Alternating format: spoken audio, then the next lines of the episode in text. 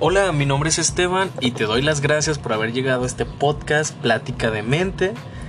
Te recomiendo nuestra página de Instagram, Cultura de la Mente, donde estaremos subiendo contenido de salud mental que también puedes participar en diferentes actividades y encuestas, puedes hacer preguntas y tendrás más comunicación de esa manera para poder resolver algunas dudas, agregar comentarios, participar y formar parte de lo que estoy tratando de construir con este podcast y con la página de Instagram sobre cultura de la mente. Bienvenido al capítulo 3.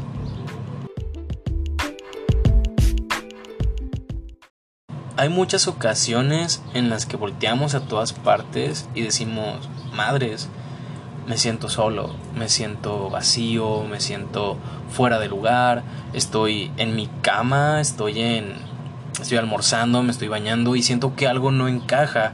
Ya hice todo lo que pudiera hacer y siento que el que no encaja soy yo, siento que el que está fuera de lugar soy yo.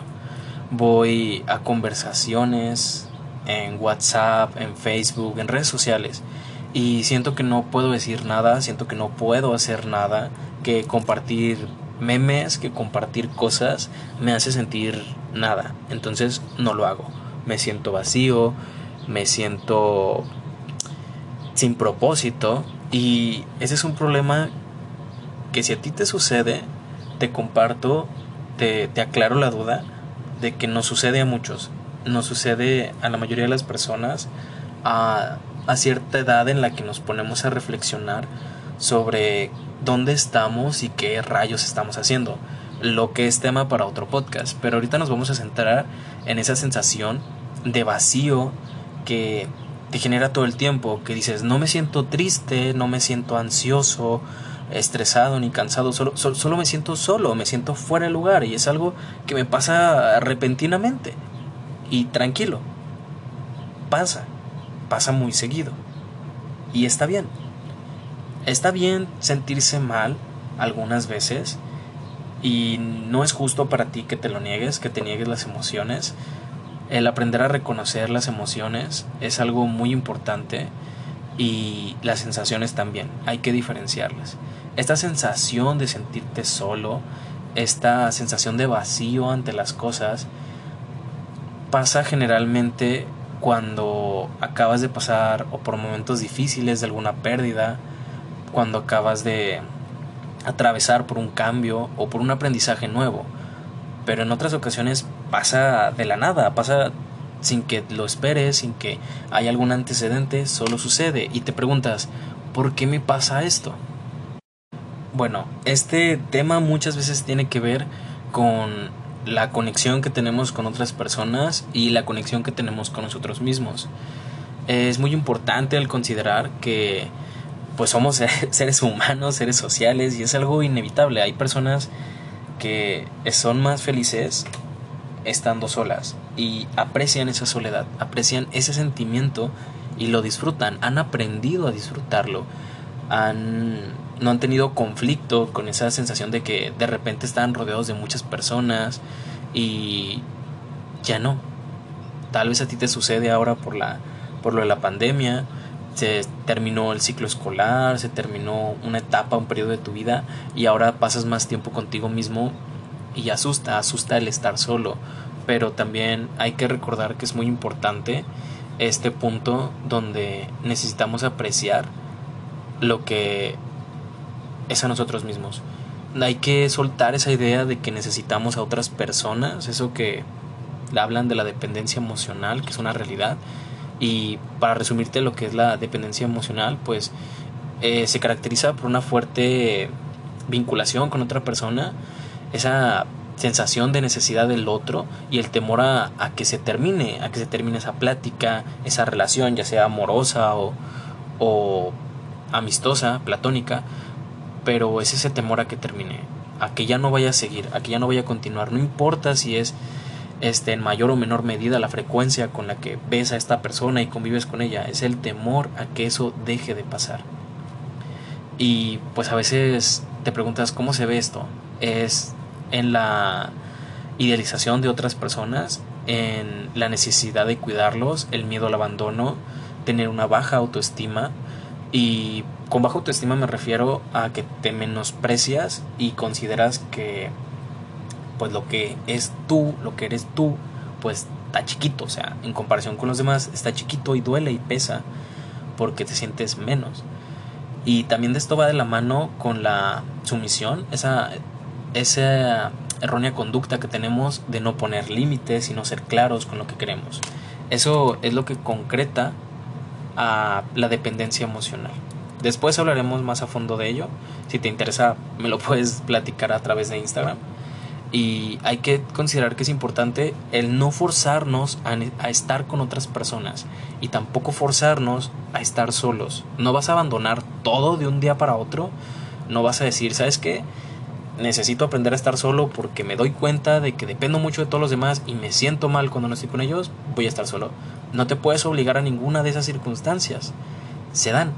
Y cuando lleguen, tienes que aprender a disfrutarlas, a vivirlas, porque en eso consiste no te puedes presionar a ese sentimiento de sí, voy a estar solo, me voy a encerrar, voy a desaparecerme de todos y así voy a aprender a estar solo. Eso va a generarte un conflicto con esta situación de estar solo y no te ayuda. Lo más apropiado es que identifiques, hay que ser unas personas listas. Tenemos cabecita, hay que usarla. Hay que ser listos e identificar cuando estamos solos, cuando estamos lejos de familia, de mamá, papá, hermanos, cuando estamos lejos de los amigos, de la pareja y, y estamos nosotros, tú con tus pensamientos. No pongas música, no pongas videos, no abras tus redes sociales.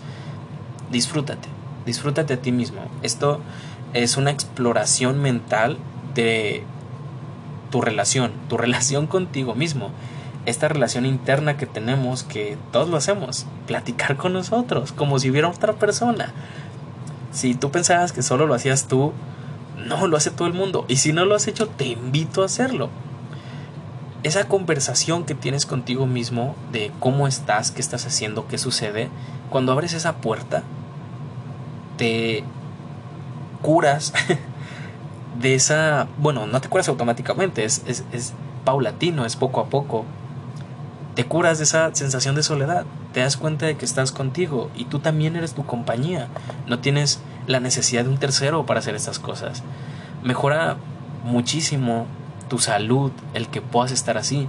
Puedes encontrar cosas que te gustan estando solo, descubrir tu intimidad, el hablar, el abrir un diálogo contigo y así poder entender lo que está más privado de ti, lo que no te animas a decir fuera con las otras personas, al menos dítelo a ti mismo, porque muchas veces nos engañamos a nosotros mismos sobre lo que está bien y necesitamos abrir ese diálogo.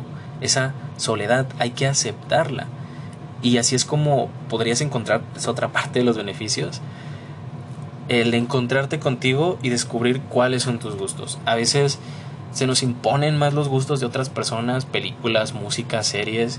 Y decimos, me gusta, o sea, sí te gusta, genuinamente te gusta el contenido de otra persona, pero no te inviertes ese tiempo para descubrir qué es lo que me gusta a mí. Me la vivo de recomendaciones y no exploro por mi propia cuenta materiales nuevos o diferentes.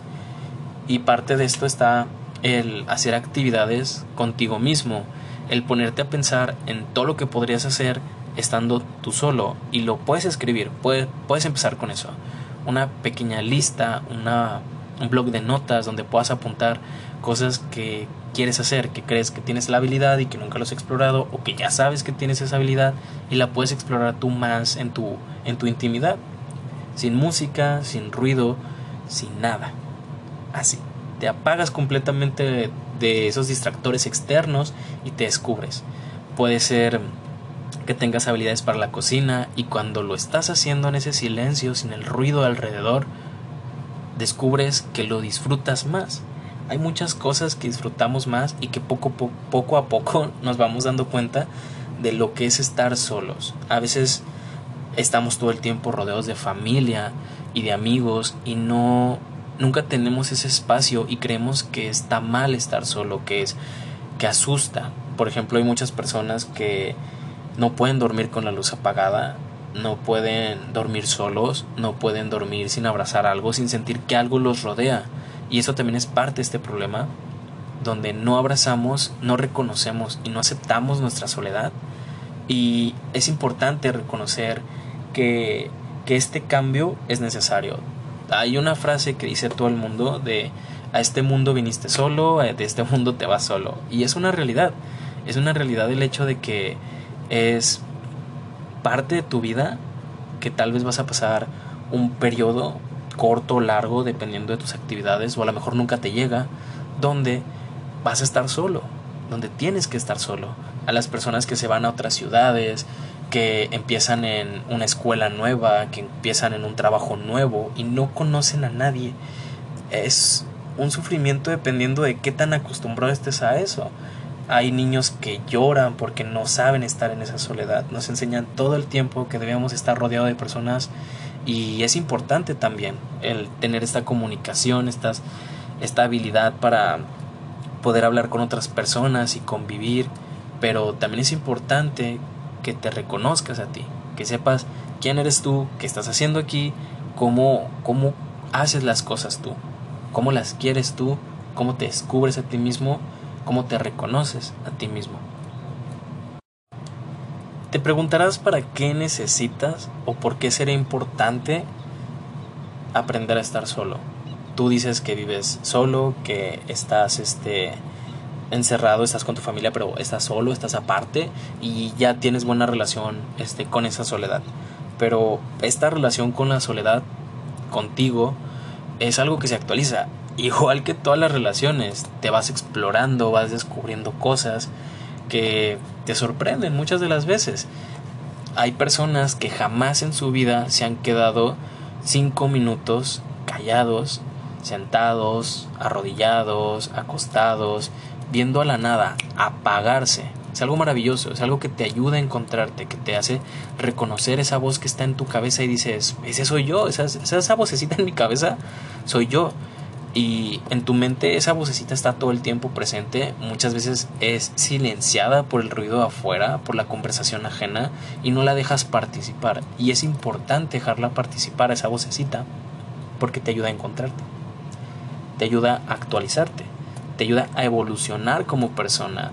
Y es algo que todo el tiempo estamos buscando en los demás. ¿Qué, ¿Qué, tienen los demás para ofrecernos cuando los demás no nos deben nada?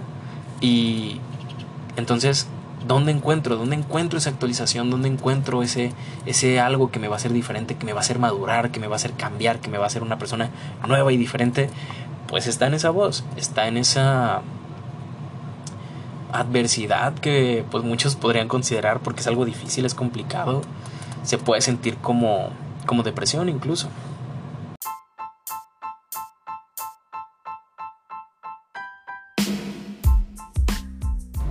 Y bien, con esto concluimos lo que es nuestro segundo episodio del podcast, donde nos abre puertas para más cosas.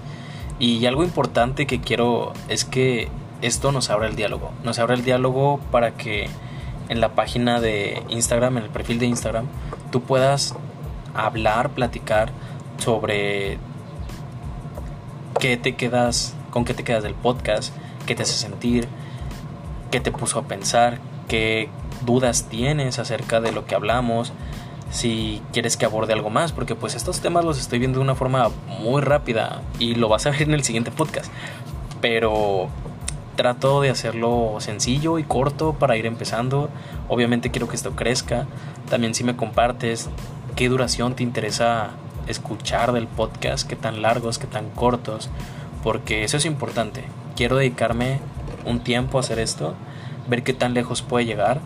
Y te agradezco nuevamente que sigas hasta este punto, que te hayas quedado. Y para pues sí concluir, sigo concluyendo, es algo complicado. No había tenido mucha experiencia acerca de esto, así que vas a ir observando un poco de mi evolución, creo, respecto a lo que es hablar ante un micrófono, porque estoy hablando solo, pero con la intención de dirigirme hacia ti. Así que buenas noches, días, tardes, no sé dónde lo hayas escuchado, a qué hora lo hayas escuchado, te deseo lo mejor y sigue viendo nuestro contenido, yo voy a estar al pendiente de qué tanto, qué tanto alcance tengo, qué es lo que les interesa escuchar, qué es lo que les interesa ver en Instagram. Así que adelante. Esto es una conversación y tú puedes ser la persona más importante para que esto salga adelante.